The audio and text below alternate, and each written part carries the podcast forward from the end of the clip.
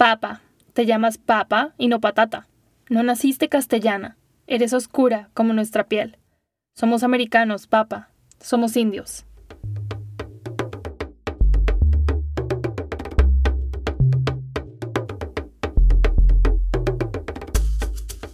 Hola y bienvenidos a Bajo Cuerda. Serie 1, episodio 2. Hoja verde, flor morada. Hoja verde, flor morada, y abajo tiene la pendejada. Es una adivinanza que se dice en Colombia y que se refiere a la papa. Claro, nosotros sabemos que lo que está abajo no es una pendejada. La papa es una excelente fuente alimenticia, pero esto no ha sido siempre obvio. En el episodio de hoy vamos a desenterrar la historia de la papa. Descubriremos cómo este alimento, para nada insignificante, fue crucial para el desarrollo de nuestra sociedad. La papa fue domesticada por los pueblos que vivían en la cordillera de los Andes mucho antes de la llegada de los españoles. Y decimos domesticada porque la papa tiene un compuesto tóxico, los glicoalcaloides, que la hacen venenosa para nuestro consumo. Para poder comerla, las personas imitaron una práctica de la vicuña. Las vicuñas son un animal similar a la llama que vive en la parte alta de los Andes. Ellas comen arcilla para que absorba los compuestos tóxicos de la papa. Los humanos, inspirados, empezaron a procesar la papa en una pasta de arcilla, y con el tiempo llegaron a cultivar variedades menos tóxicas de papa. De esta forma, las comunidades que vivían a lo largo de los Andes empezaron a cultivar la papa, generando una diversidad loquísima. Según el Centro Internacional de la Papa, hay más de 4.000 variedades de ella, y la mayoría se encuentran en la región andina. Cuando los españoles llegaron a América, se encontraron con la papa y la llevaron, entre todo lo que sacaron de acá, a Europa. La papa tiene una característica que la hace muy atractiva. Al ser un tubérculo, crece bajo tierra, garantizando que puede aumentar muchísimo de tamaño sin que se dañe la planta. Esto permitió que la práctica de cultivar papa se esparciera por todo el mundo.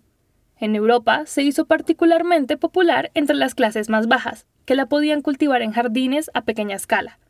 En cambio, entre las clases altas, la papa no era apreciada. La tildaban de alimento de indígenas, de pobres, de enfermos. Puede que esa mala fama que le dieron a la papa se debiera a las dificultades que su siembra generaba para los gobiernos. Como ya mencioné, la papa puede durar mucho tiempo bajo tierra y tendía a sembrarse en pequeñas parcelas, haciendo complicado monitorear periódicamente las cosechas de papa para ver cuánto se recogió, y por ende dificultaba el cálculo de sus impuestos. Entonces, al sembrar papa, las clases más bajas se libraban sutilmente del control estatal. Veamos el caso de Irlanda, por ejemplo. Se cree que fueron los pescadores de Galicia quienes llevaron la papa a Irlanda hacia finales del siglo XVI, y allí tuvo una muy buena recepción. A principios de los años 1600, Irlanda se había convertido en una colonia de Inglaterra, y sus nuevos soberanos querían sacarle el mayor provecho posible.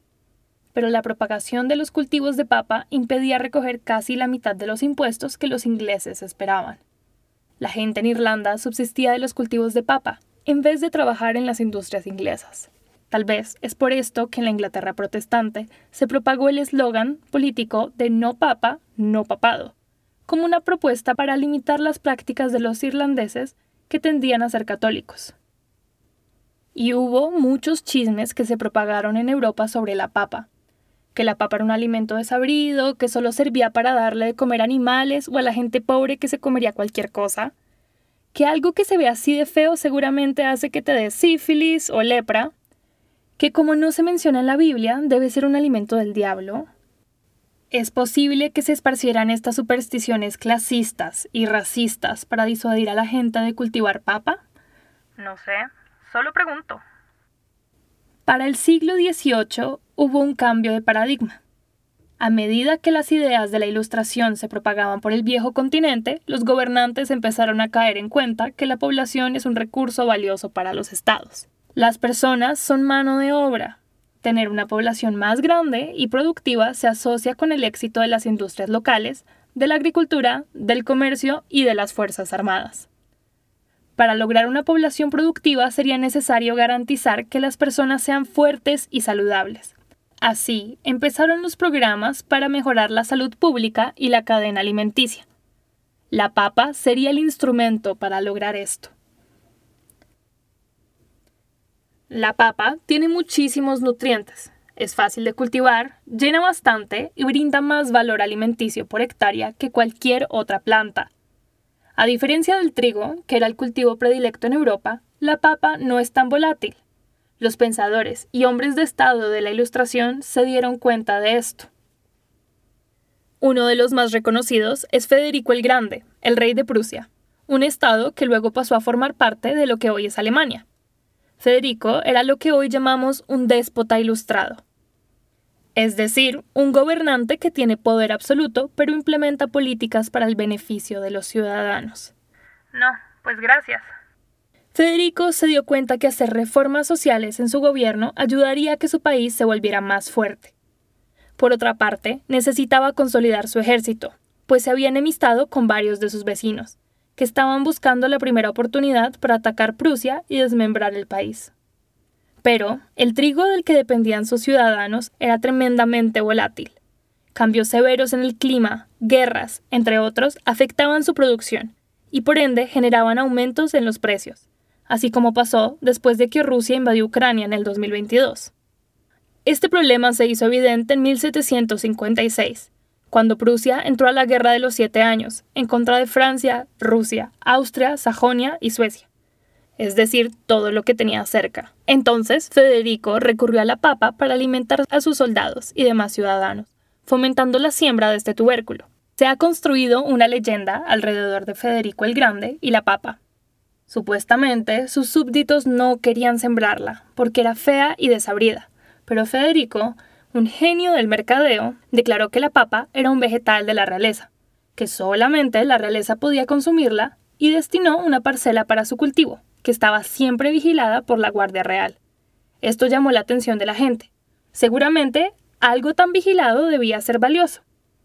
Entonces empezaron a robar y sembrar la papa, logrando que se popularizara su cultivo. Hoy en día, si visitan la tumba de Federico el Grande en Potsdam, Alemania, van a encontrar papas en vez de flores. Pero Federico no es el único famoso por popularizar la papa. Unas décadas después, un químico francés llamado Antoine Parmentier empleó las mismas tácticas del rey prusiano para motivar el consumo de la papa en Francia. Parmentier, además, organizaba comidas con ilustres invitados, como Thomas Jefferson y Benjamin Franklin, en las que le servía diferentes platos a base de papa. Se inventó varias recetas que publicaba en revistas de la época y se popularizaron a lo largo de Europa. Y así como Pamentier y Federico el Grande, hubo muchos precursores de la papa. La difusión de la papa es un evento canónico.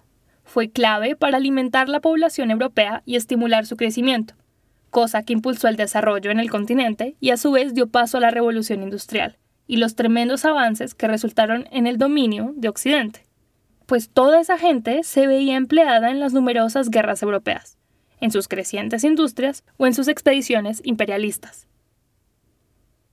En efecto, la papa se asocia con un Estado fuerte y con políticas económicas saludables.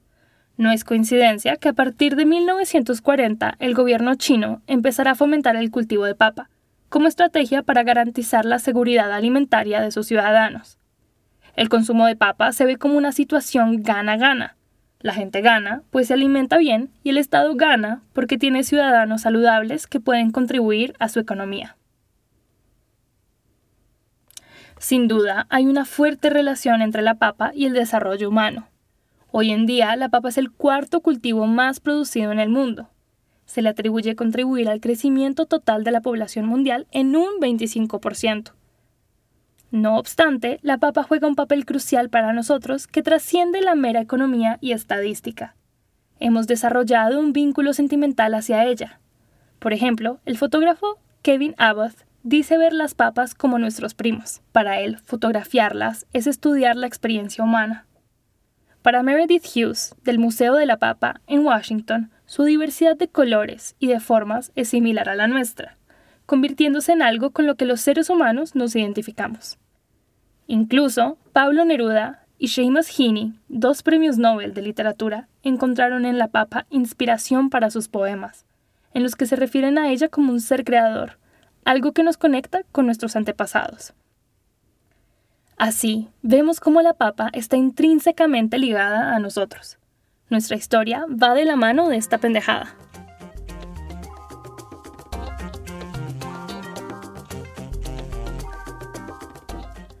Gracias por escuchar este episodio de Bajo Cuerda. Los invito a escuchar el podcast la semana entrante para enterarse del hombre más rico del mundo. Y no, no es Elon Musk.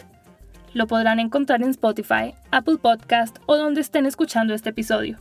Recuerden seguirnos en estas plataformas para no perderse de ningún episodio. Y si quieren pistas de lo que viene, síganos en Instagram, donde nos encuentran como arroba bajo cuerda pod. El poema de la introducción es La Oda a la Papa de Pablo Neruda. La canción es de Gabo. Hasta la próxima.